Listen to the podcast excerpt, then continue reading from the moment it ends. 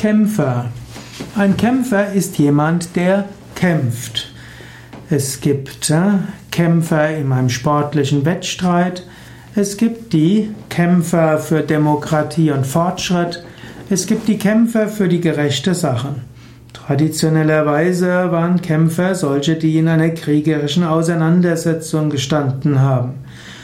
Heute sind das eher die Soldaten und als Kämpfer bezeichnet man diejenigen, die sich für etwas einsetzen. Aber es gibt auch Freiheitskämpfer und es gibt Widerstandskämpfer und es gibt gegnerische Kämpfer. Der friedvolle Kämpfer. Es gibt den Ausdruck von friedvoller Kämpfer, auch der friedvolle Krieger. Friedvoller Krieger ist ein Ausdruck, der geprägt wurde von Dan Millen. Der hat das Buch geschrieben, Der Pfad des äh, friedvollen Kriegers. Und äh, das gilt als ein hm, Buch, das das Leben von vielen Menschen verändert hat. Es geht darum, dass man sich einsetzt für eine spirituelle Welt, um etwas Gutes zu bewirken.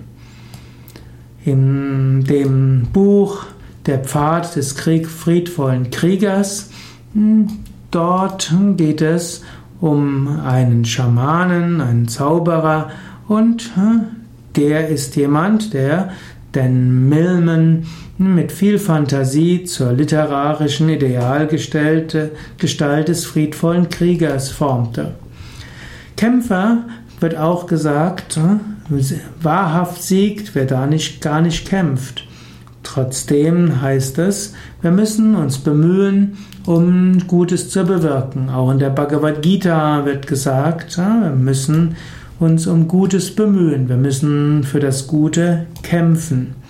In diesem Sinne, sei ein Kämpfer, der sich für das Gute einsetzt, aber mach es auf friedvolle Weisen. Der Zweck heiligt nicht die Mittel, sondern die Mittel müssen so sein, dass sie dem Zweck entsprechen. Wenn du etwas, wenn du liebevolles und Gutes bewirken willst, müssen auch die Mittel dafür liebevoll und gut sein. Und auch wenn du spirituell kämpfst, um das Höchste zu erfahren, dann geh auch freundlich und liebevoll mit dir selbst um.